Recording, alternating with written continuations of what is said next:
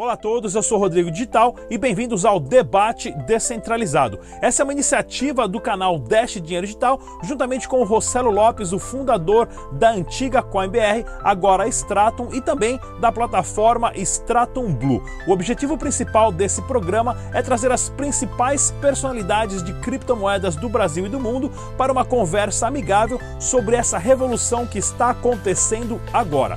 Deixe também nos comentários qual tipo de tema você gostaria de estar assistindo aqui no Debate Descentralizado e não se esqueça de curtir e compartilhar nossos vídeos. Mais uma vez, bem-vindo ao Debate Descentralizado.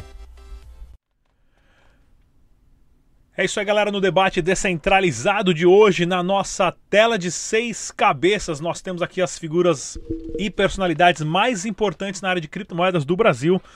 Temos presente o Cássio Gussão, ele que é jornalista do portal de notícias, maior portal de notícias do mundo de criptomoedas, o Cointelegraph. Temos o Diego Velasquez, ele que é trader da LatoX Capital.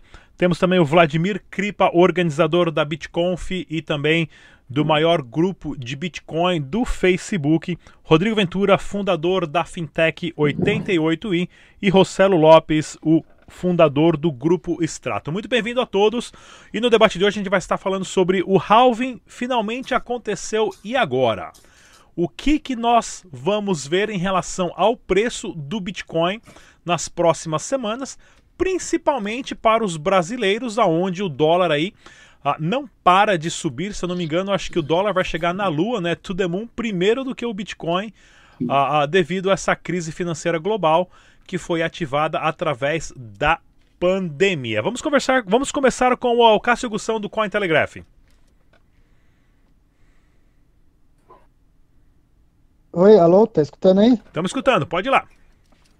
Então, bom, é, o que, que eu acho com relação ao, hel, que é o halving aí, o pós-halving, se o preço vai subir ou não? Acho um pouco difícil prever é, para onde ele vai. Acho que o, o, diferente dos outros dois halvings, esse ano a gente tem um halving bem diferente, com um cenário do Bitcoin bem diferente aí em todo mundo.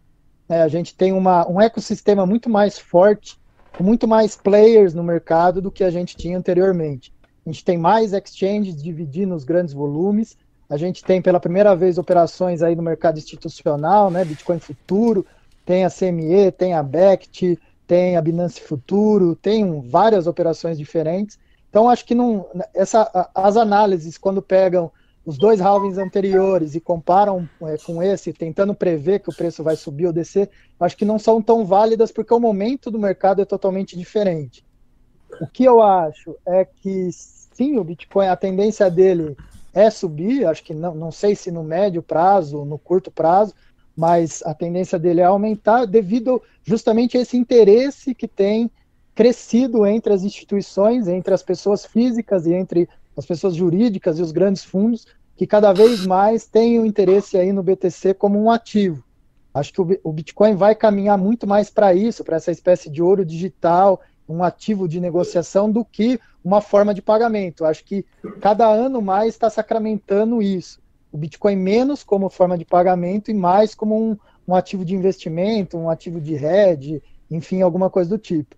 Acho que é interessante a gente notar nesse período, mais do que o preço, como vai se comportar os mineradores, né, que são uma parcela importante aí nesse ecossistema. Então, havia-se uma grande previsão antes de, de, que haveria uma grande redução na, no hash rate devido ao desligamento de S9, de máquinas que seriam menos eficientes após o halving, e por enquanto a gente não viu isso no cenário, o que surpreendeu bastante gente, até mesmo eu fiquei surpreendido com isso, de que eu achei que ia ter uma queda realmente brusca no hash rate após o halving.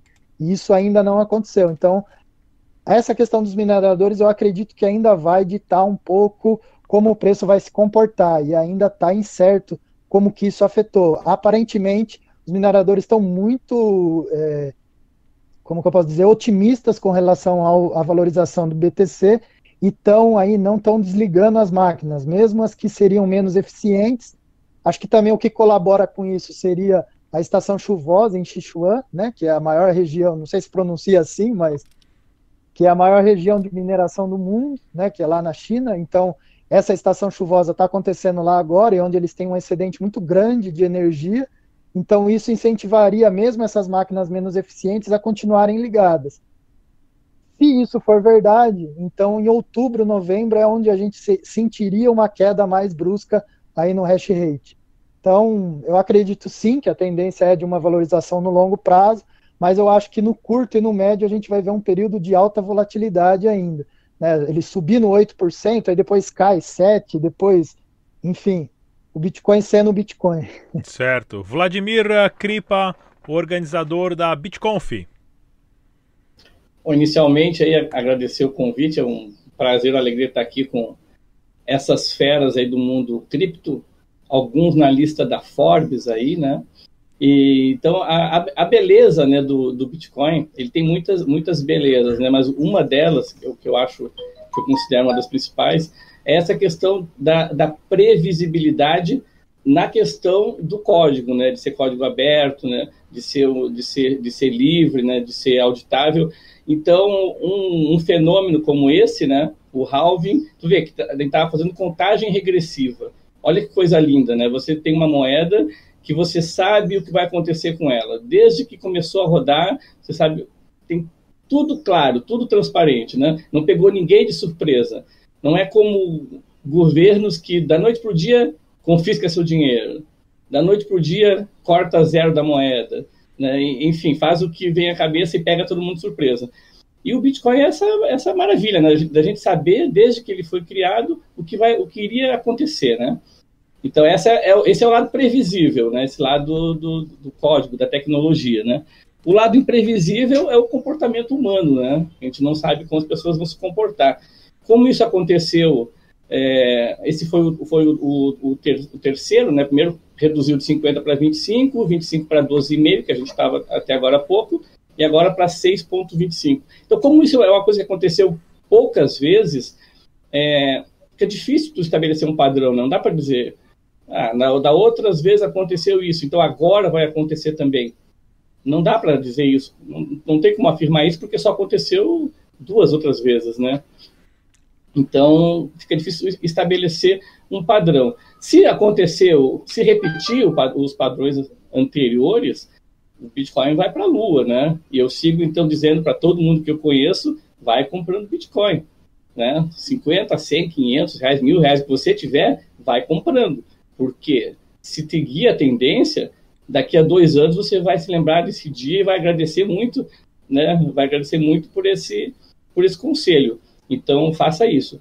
É, agora, os, os outros comportamentos, se agora vai se repetir isso, e o comportamento dos mineradores também, o Rossello depois vai falar, acho que não tem ninguém aqui com mais competência para falar sobre mineração do que o, do que o Rossello, é, não, não sei o que esperar, né? Talvez não tenha havido essa, diminu essa diminuição, né, do hash rate, porque eles ficaram esperando, né? Alguns ficaram esperando assim, não, o meu concorrente vai reduzir, então eu vou continuar minerando para ganhar, para é, minerar os próximos blocos aí, não vou parar. E vai que o outro também pensou isso, todo mundo pensou isso, ninguém desligou e continuou minerando, né? Então pode ter acontecido certo. isso aí também. Então, então quanto aos próximos, os próximos semanas aí, só aguardando para ver, né? Mas, mas realmente eu, eu fiquei surpreso né, do, do, do Bitcoin continuar num ritmo de, de, de valorização, como a gente tem tem visto mesmo após o, o halving. Né? Eu achava que fosse dar, dar, uma recuada agora, as baleias fossem se mexer e comer a sardinhada toda, mas não, não é até o momento não é o que aconteceu, né?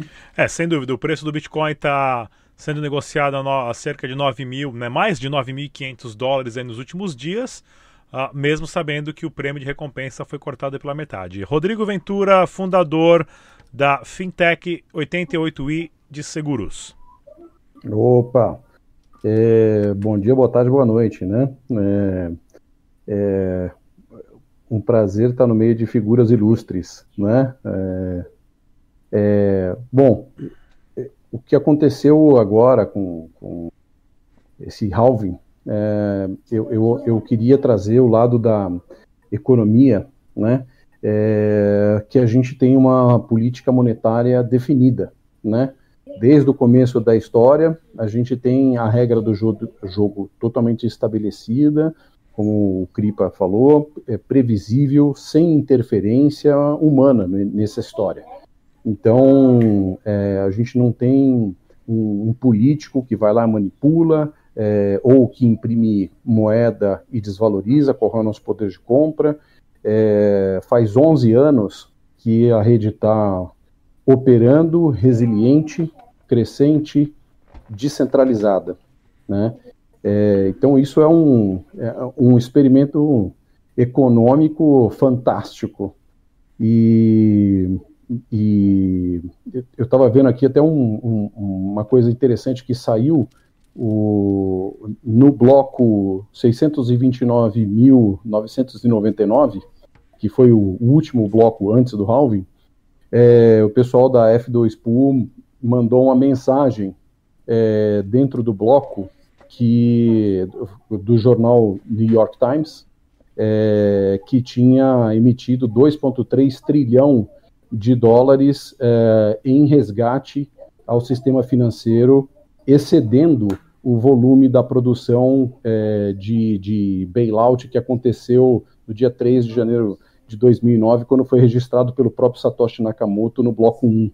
Então, é, é, ele trouxe de volta né, é, a ligação da mensagem do, do Satoshi quando botou a rede no ar, agora só reafirmou que aquele problema monetário continua acontecendo e que se ampliou ainda mais. Por isso, é, o, o, Bitcoin é imparável, né? E, e, por isso que a gente deve cada vez mais é, caminhar nessa direção é, do mundo cripto. E, e, acho que o Rossello daqui a pouco vai dar uma aula para a gente, né, dos mineradores, porque ele é, entre nós, ele é o minerador. É, mas um, o que a gente tem visto também é assim: um, houve um, um, maior número de máquinas sendo colocadas no ar para tentar pegar aí o, a última, as últimas remunerações antes do halving, né? É, colocando bastante coisa no ar para funcionar. Mas, ao mesmo tempo, a gente também tem que lembrar que, ela, que a isso já aconteceu outras vezes e que é, a rede do Bitcoin ela é, é autoajustável. O nível de dificuldade também se ajusta. É, então, se eventualmente alguns saírem do ar, esse nível de dificuldade vai ser novamente ajustado é, para que a rede continue funcionando. Né? É, e destacar de novo, né? É, é o Bitcoin ele é escasso, ele tem um volume definido desde o começo da, de qual é a emissão, ele é global e ele é não inflacionário. Então, go crypto. É, sem contar, né, que usando um exemplo do Andrés Antonopoulos ah, em relação a, ao Bitcoin, nós tivemos o halving acontecendo, milhões de máquinas de mineração espalhadas pelo mundo, numa rede organizada que literalmente não é controlada por pessoas, mas sim por um código, fez uma atualização monstruosa de recompensa de blocos ser cortado pela metade sem absolutamente nenhuma falha, né? O Andrés Antonopoulos uma vez usou um exemplo que eu acho bem interessante. É a mesma coisa que você trocar a turbina de um avião em pleno voo sem que o avião caia. Né? Essa é a dificuldade que, que as pessoas têm a, a, a, através de manter a rede funcionando a, ponto que tem muitos usuários usufruindo da rede, ao mesmo tempo não pode desligar para fazer nenhum tipo de atualização. Uh, Diego Velasquez da LatoX Capital, trader. Opa, Rodrigo, tá ouvindo? Tô ouvindo, vamos lá. Então, é, vou falar um pouco mais do que, do que a minha área, que é na movimentação de preço. E eu, eu acabei buscando lá para trás os dois últimos rounds, né? O primeiro a gente não pode nem considerar, a gente estava negociando a 12 dólares, e, e o segundo a gente tinha um volume negociado diariamente de 182 milhões, comparado com 160 bilhões que, que é hoje, então é com certeza um, um cenário totalmente diferente mas o, o hype que, que esse, esse halving gerou, muitas pessoas do mercado financeiro começaram a, a, me procurar, muitas pessoas começaram a especular uma possível alta do halving, e, e o halving é um evento que todo mundo sabe quando vai acontecer, todo mundo sabe exatamente o que acontece no, no halving, não, tem, não, é, não é como se fosse um, um, balanço de uma empresa que vai sair, o mercado especula um número e a empresa solta um outro número, e aí você tem essa, essa diferença de preço, essa, a, a, essa volatilidade no dia do evento em si. Até porque no último halving em, em 2016 a gente não teve uh, todo, todo, todo esse hype no dia do evento. Mas o, o, que mais me chamou a atenção nisso foi a, a notícia do Paul Tudor, né? O, o, bilionário é o primeiro, a primeira pessoa que vai publicamente com fundo, compra 1 a 2% dos seus assets em Bitcoin e divulga é, que está comprando. Então, eu, na minha opinião, isso gerou muito mais, uh, muito mais hype na, na, nesse, nesse halving do que o evento em si. O evento é bom porque você acaba atraindo muita gente, acaba divulgando uh, muito sobre o Bitcoin, mas não tem essa. O que, que muda no halving, no dia? Aconteceu o halving, ok, o que, que muda? Nada.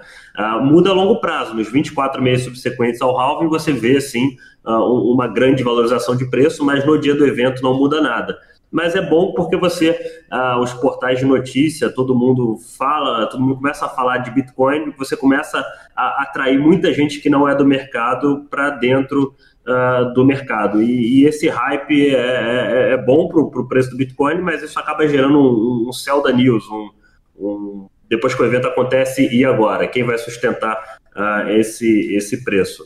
Eu acredito sim uma correção a curto, médio prazo, mas a longo prazo dois anos assim, eu estou extremamente é, comprado. Eu acredito na, numa grande valorização.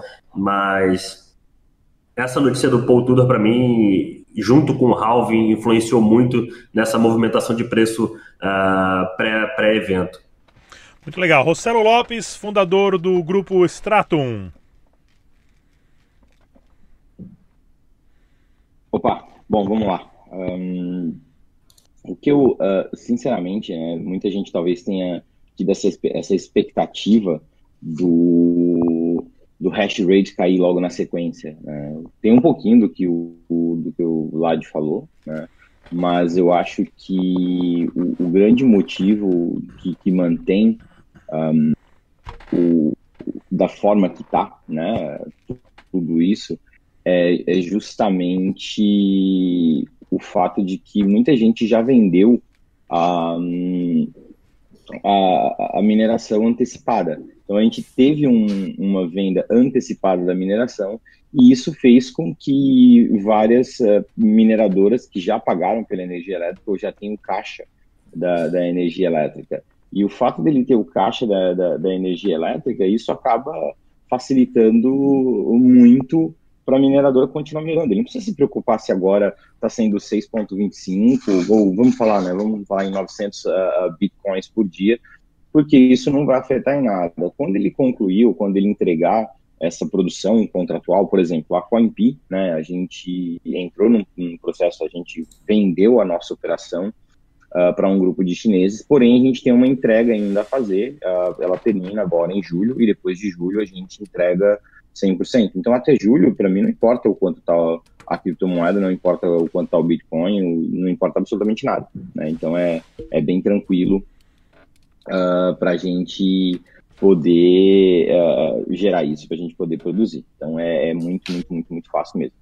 Uh, agora, vai reduzir essa quantidade, o hash rate? Sem dúvida nenhuma, vai reduzir sim, e, e por um determinado tempo, por um período curto, uma vez que houve essa redução, o que, que é? São realmente os mineradores tirando S9, tirando é, outras máquinas uh, que não são tão um, rentáveis né, na, da, da, rede, e aí uh, coloca no mercado secundário para poder vender uh, essa, um, essa máquina no mercado secundário. Então, quando ele vende no mercado secundário, significa que está indo para onde? Para Venezuela, está indo para o Irã, está indo para Angola, está indo para Moçambique, está uh, indo para um país em São Paulo chamado Paraisópolis, uh, que a energia elétrica lá é de graça. Uh, então, tem outros lugares que a energia elétrica é de graça. Então, essas máquinas acabam parando ali. E ele vai vender essa máquina por 40 dólares, 30 dólares, 50 dólares no mercado, nesse mercado secundário. E para o minerador que vai minerar agora com energia elétrica de graça, para ele significa talvez um ganho de 10 dólares ao mês uh, que em quatro meses ele pagou a máquina, daí para frente é puro lucro, né? Então, para uma família na Venezuela, isso vai significar bastante. Né? Tanto é que as nossas máquinas que são mais rentáveis, a gente sempre fez isso e vai continuar fazendo, pelo menos até julho a gente vai fazer. Uh, então, realmente vai acontecer. Isso já aconteceu em outras ocasiões. Do hash rate estava lá em cima, de repente ele caiu e de repente ele voltou. Mas ele simplesmente voltou por conta disso. Elas entraram. E novas máquinas vão entrar que são muito mais eficientes. E ele vai fazer, eh, vai mudar, vai tirar essas máquinas não eficientes para o mercado secundário. Porém, essa máquina nova, que é eficiente, ela vai estar tá gerando lucro. Uh, eu não calculei ainda o, o valor do, do, do, Bitcoin. Eu fiz um cálculo por alto, assim, super alto, super alto. E o valor do Bitcoin minerado uh, agora, nesse hash rate, está em torno, usando uma média global, se a gente usar só as máquinas novas, a conta é diferente, mas se a gente usar uma média global, o Bitcoin minerado está mais ou menos em torno de 9.800 dólares. Então, quem estiver minerando, está minerando ele no prejuízo, né? mas eh, na teoria. Né? Porém, alguns já têm máquina super eficiente. E o legal de tudo isso, né, no momento que, que, que, acontece, muita gente pensou, ah, o preço vai acontecer isso, vai acontecer aquilo, vai explodir. Uh, foi que nem vocês mesmos falaram, a gente está vivendo uh, momentos diferentes. E a gente só teve dois halfings até agora, então é, é muito pouco dado para você poder realmente, para poder olhar isso. E, e, é muito legal o que aconteceu, que é no momento onde a gente, os governos estão imprimindo dinheiro, como aconteceu da F2Pool ter colocado no bloco, no momento que os, que os governos estão imprimindo dinheiro, uh, o Bitcoin vai lá e dá uma aula, né? Olha, não, não é assim.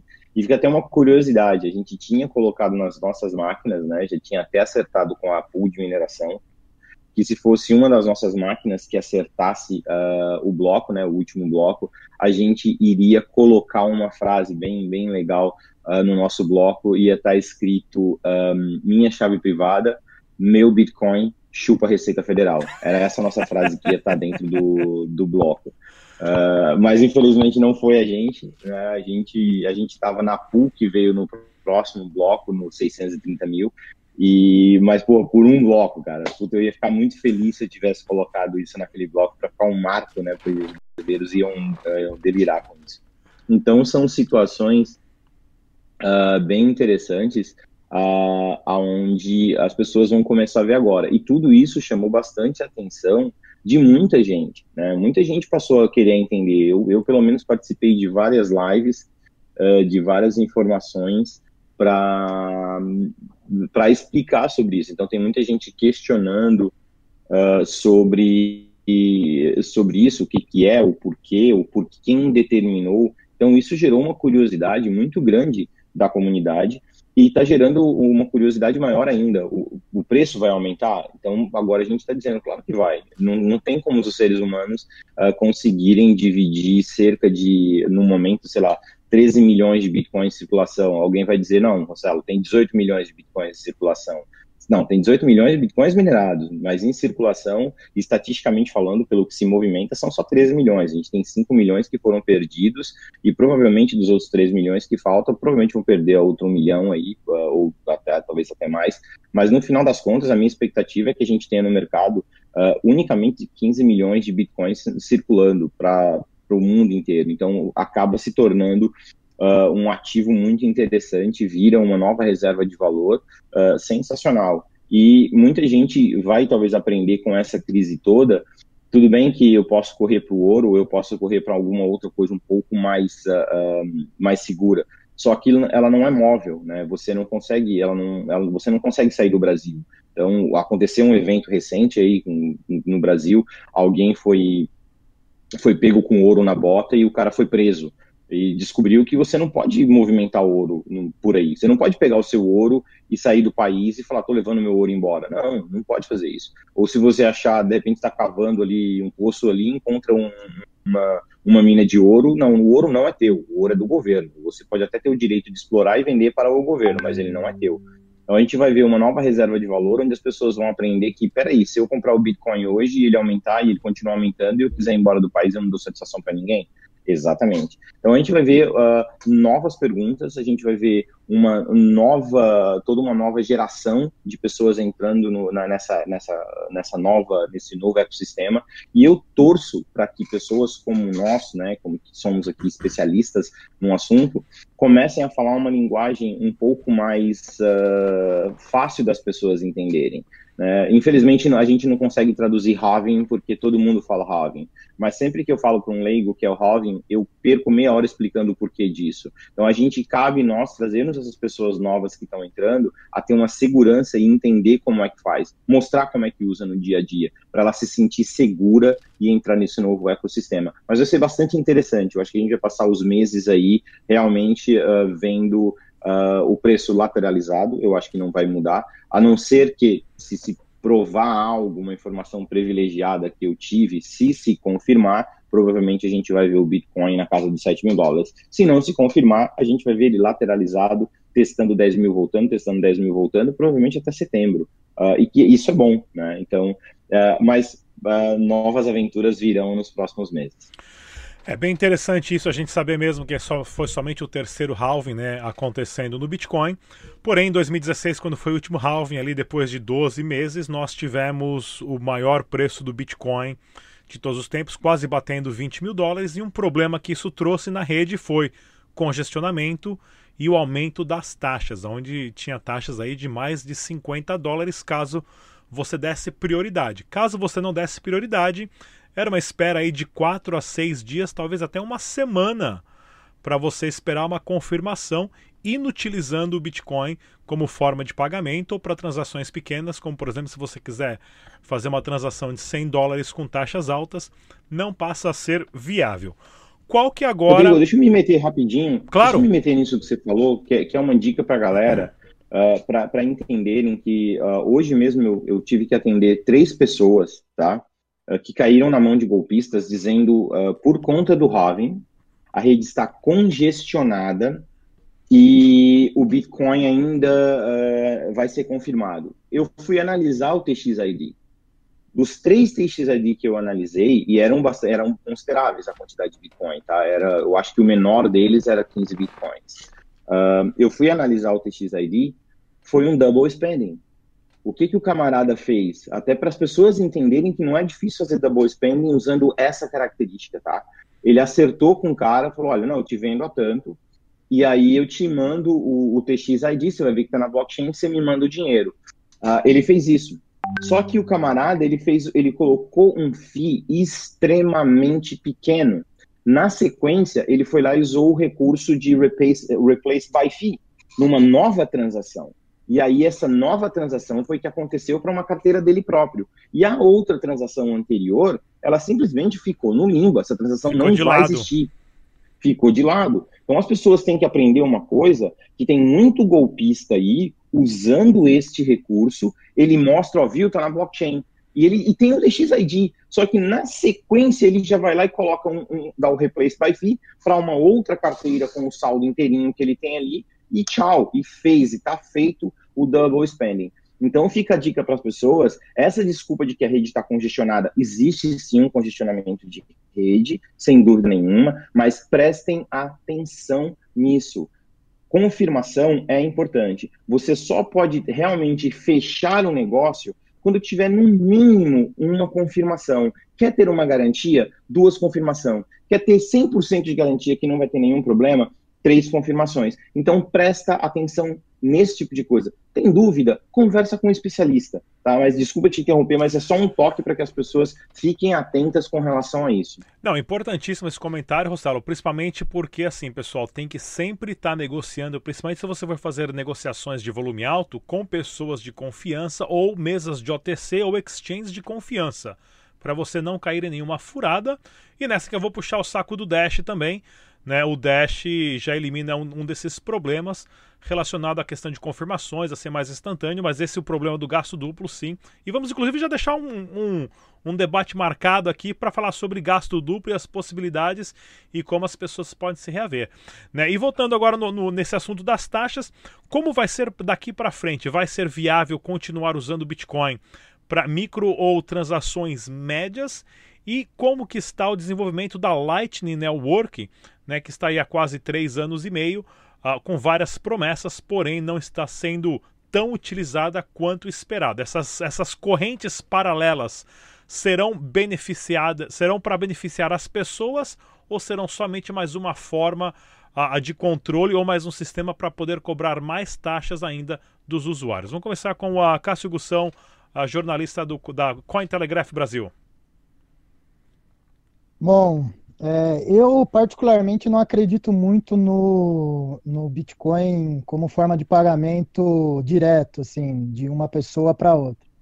Eu acredito muito em soluções como a, a TAR tem, a Stratum tem junto com a TAR, como a Alter Bank tem, onde você tem o seu Bitcoin custodiado e aí você consegue converter ele para Fiat por meio de um cartão e pode usar em qualquer lugar do mundo. Acho que isso é mais viável e tem se provado mais eficiente do que é, usar o Bitcoin peer-to-peer -peer como forma de pagamento, o cara ter a carteira dele no, né, no, no, no, estabelecimento e a gente fazer o pagamento via QR Code de uma carteira para outra. É, já testei várias soluções dessas no, no, cartão e todas funcionaram muito bem. E acho que é uma coisa que o, uma, o Rossello, se não me engano, falou isso uma vez e é muito interessante. A gente não tem que reinventar a roda. A roda está inventada, a roda do sistema está aí. Por que, que a gente não aproveita ela com as nossas soluções? A gente melhora o sistema do jeito que ele está hoje. Não precisa quebrar tudo que está aí, vai, foque deu. Foda-se o mundo, vamos quebrar tudo ele e fazer de novo. Eu acredito que isso não precisa. Acho que a gente tem que transformar esse mundo do jeito que, é, do jeito que ele é hoje, a gente transformar ele numa coisa melhor. Então, se a gente acredita que o Bitcoin é uma forma de pagamento e tal, e já tem um sistema financeiro, né, ferramentas nesse sistema funcionando, por que, que não a gente inserir o Bitcoin nela e fazer elas funcionarem? De verdade mesmo, eu tive aqui quando a menina da Lightning Network teve aqui no Brasil, cara, é, ela falou mais do mesmo, falou um monte de coiseira, pô, a Light vai fazer isso, vai fazer aquilo, tá, mas vai fazer quando? A Light não é nem um pouco. Se já é difícil você explicar para uma pessoa como funciona o Bitcoin, para você ensinar ela a operacionar e fazer as coisas na Light, pelo amor de Deus, é mais fácil você, sei lá, fazer o que da vida? Fazer outra coisa. Correr 15 km que nem o Rossello tá fazendo todo dia. É mais fácil fazer isso do que explicar para o cara como funciona a Light. Então é difícil, ela não é operacionaliz... não é operacional, não é fácil de você usar. E aí você vai transacionar no Bitcoin, pô, você vai... imagina, você está lá no café lá, e aí você vai fazer peer-to-peer para o dono da cafeteria. Ah, chegou na hora de pagar, você vai lá pagar, transfere para a carteira do cara, tem que esperar aí no mínimo 10 minutos para confirmar. Você tem que ficar lá sentado na porra da cafeteria esperando confirmar a transação. Não faz muito sentido, entendeu? Se a gente está vivendo num mundo cada vez mais rápido, cada vez mais conectado, onde cada vez as pessoas querem mais soluções eficientes, rápidas e fáceis, não faz muito sentido isso. Então é por isso que eu acredito muito mais nas soluções que integram o Bitcoin ao sistema financeiro promovido por empresas, como a Stratum faz, como a Alter Bank faz, como a Coinbase está fazendo com a Visa, várias outras empresas no mundo todo estão se conectando às operadoras de cartão e a outros operadores financeiros e fazendo isso. O, no, banco, no Brasil vai ter o Pix, que vai permitir essa conexão, é, o Pix e o Open Bank, que vai permitir essa conexão das exchanges, das empresas de criptomoeda com o sistema financeiro tradicional e promover soluções que integrem as criptos com esse sistema, eu acredito muito mais nisso do que usar a própria rede do Bitcoin para fazer essas coisas, mesmo as soluções de Layer 2, que eu acredito que assim são legais, são pô, interessantes do ponto de vista de programação, de desenvolvimento. Pô, legal, funciona. Para mim ainda não. É bem interessante isso mesmo, a gente saber que tem aí Pix, PicPay e hoje qualquer outro sistema de pagamento com código QR pode ser muito mais rápido que o, que o Bitcoin, né? E esses, essas redes paralelas têm que realmente se ter uma interface muito mais familiar. É, Rodrigo Ventura, fundador da 88i Fintech de Seguros. Vamos lá, achei super interessante, Cássio, que você falou. É, é, eu acho assim, o, já deram muitas características diferentes para o Bitcoin, né? É, muita gente tentou falar de meio de pagamento, e aí tinha aquela história de throughput, velocidade de, de, de, de transação, e aí eu já sei que o, o, o, Rodrigo Digital já vai fazer a propaganda da Dash na sequência, que é rápido, mas é, teve gente que já falou do ouro digital, né? Teve gente que já é, falou de reserva de valor, ou seja, é, já deram várias características ao longo do tempo. É, e, e, continua válido, muitas delas ainda. Uh, mas o, o, fato é que, é, voltando um pouquinho na história, é, o sistema financeiro que existe agora está baseado no dólar, no SWIFT, poder que os Estados Unidos têm. Independente de cripto, a, a China vem desafiando isso, né, essa dominância dos Estados Unidos, e começou a criar é, os seus bancos digitais é, com pagamentos no QR Code, né, que você tem na Alipay, é, pagamentos em cima do Tencent, do, do WeChat, é, esses fenômenos de bancos digitais fazendo a transação por QR Code. É, esse tipo de transação, ela foge do sistema SWIFT, que é onde os Estados Unidos pode virar e falar o seguinte, olha, eu estou impondo a restrição na Venezuela, estou impondo a restrição no Irã, fecha o sistema financeiro e tira os caras do game. A bola é minha, só eu brinco. Então, esse é um poder que os Estados Unidos têm, porque ele controla o sistema SWIFT. É, quando a gente faz a transação no QR Code, e agora a gente vê a China avançando em cima da África, é, e inclusive aqui no Brasil, é, ela tem, é, em muitos casos, é, procurado celebrar contratos em Chinese Renminbi, né? Então, é, ela procura substituir o dólar no contrato chinês. É, e o meio de pagamento, quando ela utiliza o QR Code, ela foge desse controle dos Estados Unidos no sistema SWIFT, que ele pode ir lá e guilhotinar a porta. Ela não pode mais fazer isso nesse negócio. E a cripto, é, como uma terceira alternativa, é, não é controlado por nenhum governo. Então, é, é, dá autonomia, dá liberdade de todo mundo de, de fazer negócio e, como o Rossello aqui colocou, de você ir de um país para o outro e, cara, ninguém segura aquilo que é teu. Ninguém te tira o poder de compra do que é seu. É, mas o interessante é que começam a surgir novos layers de negócio. Então, quando o Cássio aqui mencionou a Atar, por exemplo, é, bancos digitais que estão evoluindo nesse tipo de direção, a 88 é uma delas, falando de seguros, é, a gente está evoluindo para criar layers de negócio que sejam mais intuitivos para as pessoas poderem utilizar, sem nem sequer precisar saber o que, que é blockchain, o que, que é cripto. Não precisa saber. Você não precisa saber TCP/IP para utilizar a internet. E você não precisa escovar bit ou Bitcoin para saber utilizar criptomoeda. Você pode utilizar como se fosse um programa de milhagem. É ponto. Ponto token. Token, criptomoeda. Eu troco, mando para você, você recebe e beleza, eu consigo converter, eu consigo utilizar na economia real. É, e a questão de transação, é, quando a gente fala, por exemplo, do negócio de seguros, a transação não precisa ser instantânea. Quando você está comprando um imóvel, quando você está comprando um carro, é, dependendo do tipo de transação que você celebra, ou um contrato de seguros, ela não precisa ser instantânea. E ela já é infinitamente mais rápido do que existe na economia atual, que depende do cartório, que depende de um monte de coisa. Então, é, tem uma série de leis de negócio é, no mundo inteiro que estão surgindo essas inovações, e o interessante disso é que esses novos negócios, eles quebram a barreira regulatória, que muitas vezes é colocado para ser, para manter o, o, o, oligopólio da maneira que ele está, né? É, a gente quebra a barreira regulatória, quebra a barreira do capital intensivo, a gente traz a inovação, traz a competição, que no final vai beneficiar o consumidor na ponta, o cliente na ponta. Então, é, que, que, momento incrível para a gente estar tá vivo, né? E vendo essa transformação acontecer.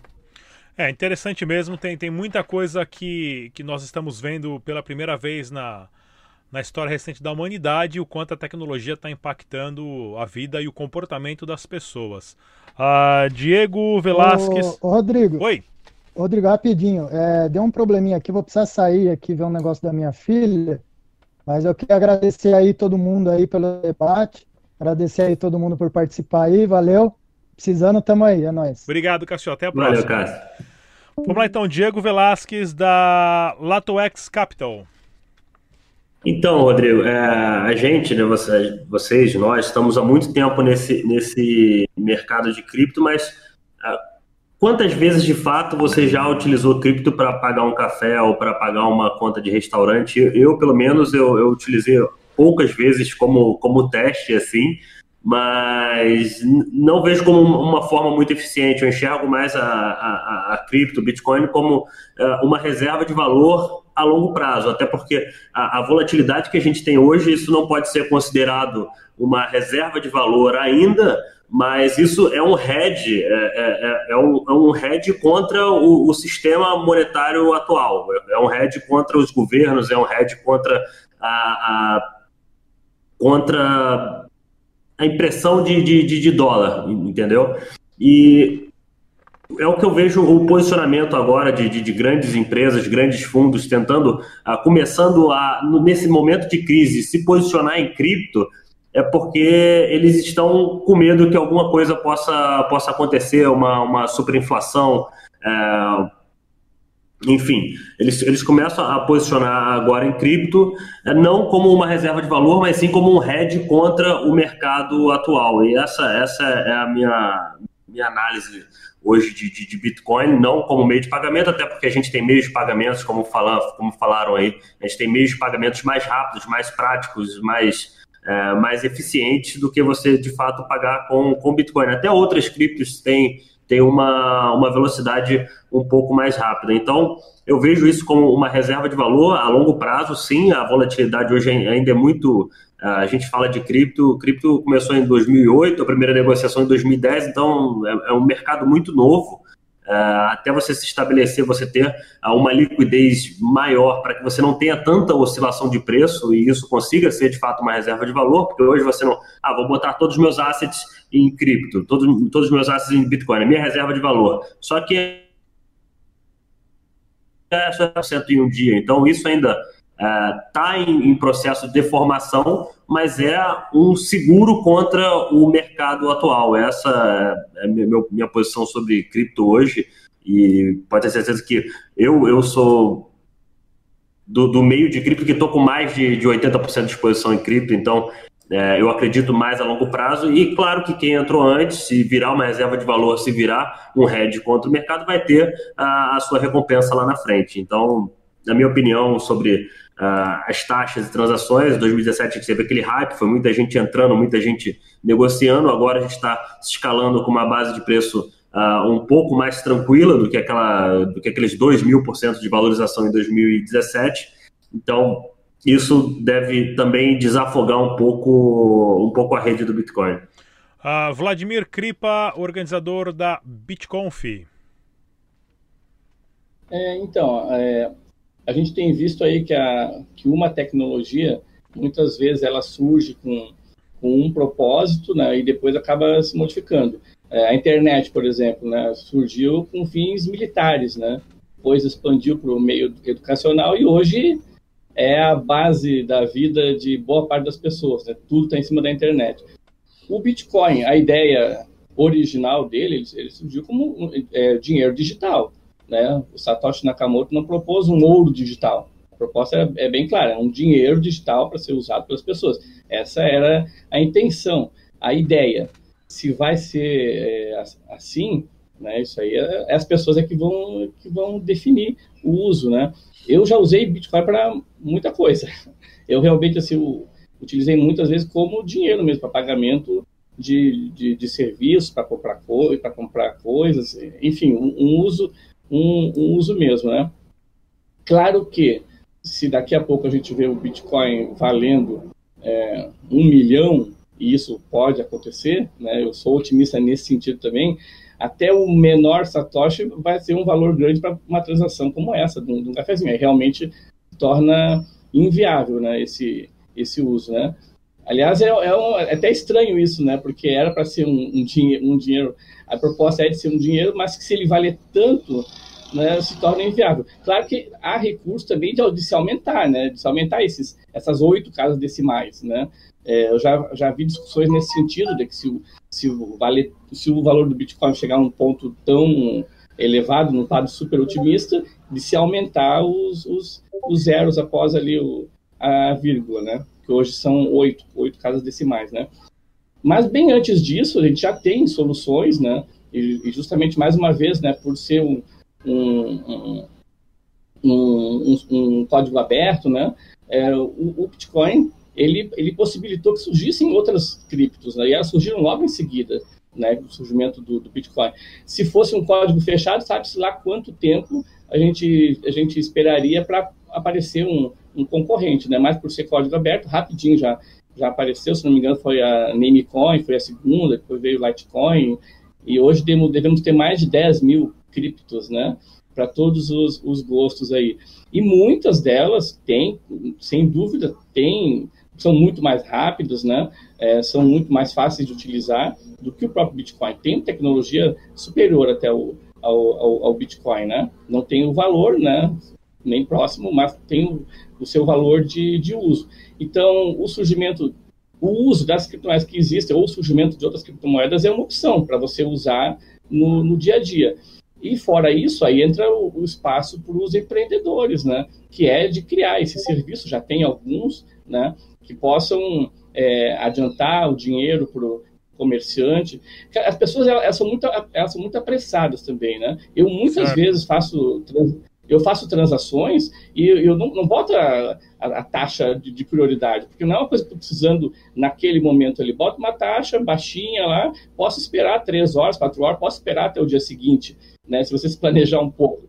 Né, se vocês planejar um pouco. Mas, no geral, as pessoas são muito apressadas, né? Então, elas querem a taxa de prioridade ali e acabam pagando uma taxa mais, mais cara do que o sistema bancário tradicional. E aí vai contra também a ideia do, do Bitcoin, né? Rossello Lopes, fundador do grupo Stratum.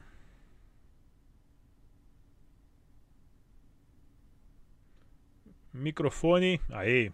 Opa, aí. Uh, cara, o que eu acho é o seguinte, eu acho que como um meio de pagamento, a gente vai ver uh, uma migração, uh, não só do Bitcoin, como outras criptomoedas irem para o meio de pagamento, mas meio de pagamento são onde é possível você ter, seja via internet. Então, a gente já está vendo alguns cassinos online migrando para que o jogador possa entrar dentro do cassino online com, com, com, com criptomoeda. A gente provavelmente vai ver pro, pro, uh, pessoas na China né, distribuindo o produto dele, aceitando criptomoeda.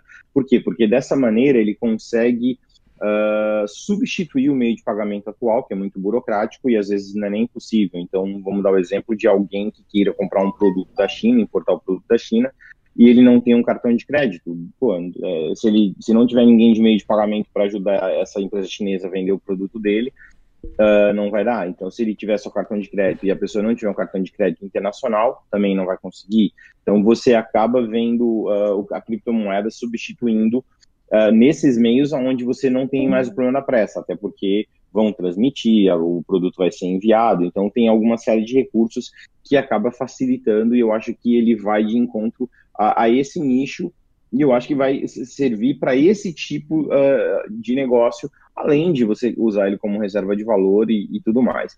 Para o dia a dia, para a cafeteria, é o que o Cássio falou. Eu sempre defendi esse tipo de coisa. Vamos construir a tecnologia em cima de uma infraestrutura que já está pronta. A internet vem em cima, do sistema de linha telefônica. Então, quando surgiu a internet, era conexão de escada e aí você tinha que abrir um protocolo e tal para você poder ter toda essa comunicação funcionando. Então, uh, foi adaptado em cima de algo que já existia.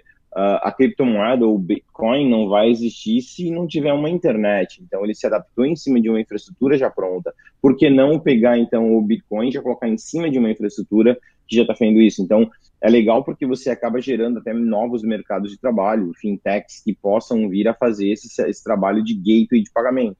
E aí sim, você vai realmente executar, vender esse Bitcoin dentro de exchange, dentro de livro de oferta, de uma forma muito mais eficiente, porque aí você está aglomerando o máximo possível. E também você facilita até para o lojista, o lojista não vai colocar outra maquininha em cima do balcão dele, ou ele, a não ser que ele é um entusiasta. Quando ele é um entusiasta da criptomoeda, aí é diferente, aí ele vai ter a carteira dele, aí ele vai se preparar para esse tipo de coisa. Se ele não é um entusiasta da criptomoeda, não tem sentido ele pôr um, mais uma coisa ali para ele poder fazer isso acontecer.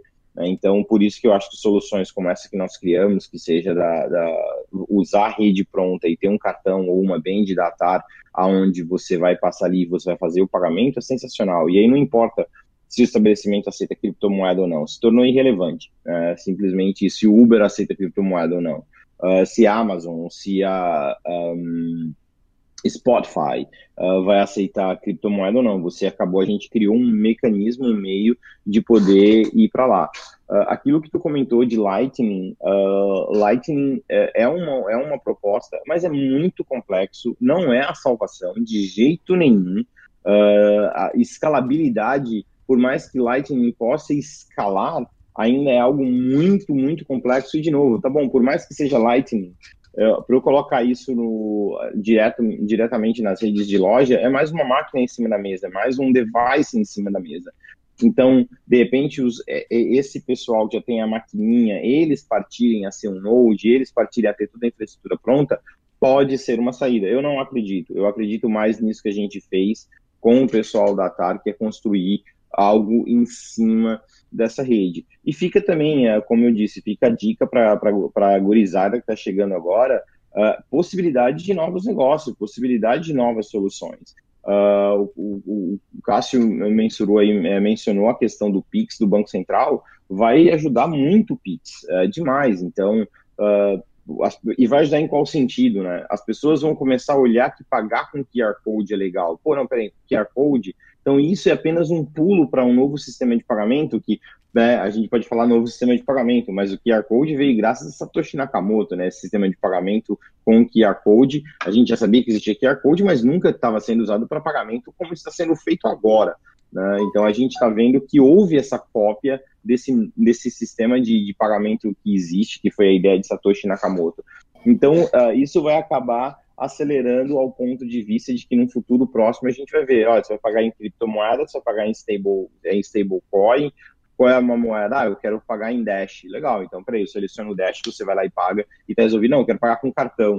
Uh, tá bom, você vai ali e paga, não, eu vou pagar com QR Code. Uh, legal, eu acho que o QR Code vai até fazer sumir o plástico, eu acho que o QR Code vai fazer sumir uma série de meios de pagamento que existe, vai facilitar demais a maneira como, como as pessoas pagam, além de aumentar o nível de segurança. Então, eu acho que a gente vai ver uh, as criptomoedas aos poucos indo, uh, sendo, entrando em cima desse layer de pagamento que existe hoje, mas eu acho que a principal porta de entrada uh, é o e-commerce e principalmente jogos eletrônicos, jogos online. É, com certeza muita coisa acontecendo no sistema de pagamento. O Bitcoin está aí funcionando há 11 anos. Ah, ah, definitivamente algo que não vai a, a parar ou terminar a, tão já. Pessoal, no debate descentralizado de hoje nós tivemos o Cássio Gussão, jornalista do portal Cointelegraph, Diego Velasquez, ele que é trader da LatoX Capital, Vladimir Kripta, Kripa, organizador da BitConf, Rodrigo Ventura, fundador da Fintech de Seguros 88i e Rossello Lopes, do Grupo Straton. Mais uma vez, muito obrigado pela participação de todos. Deixe seus comentários, pessoal. Até a próxima. Tchau.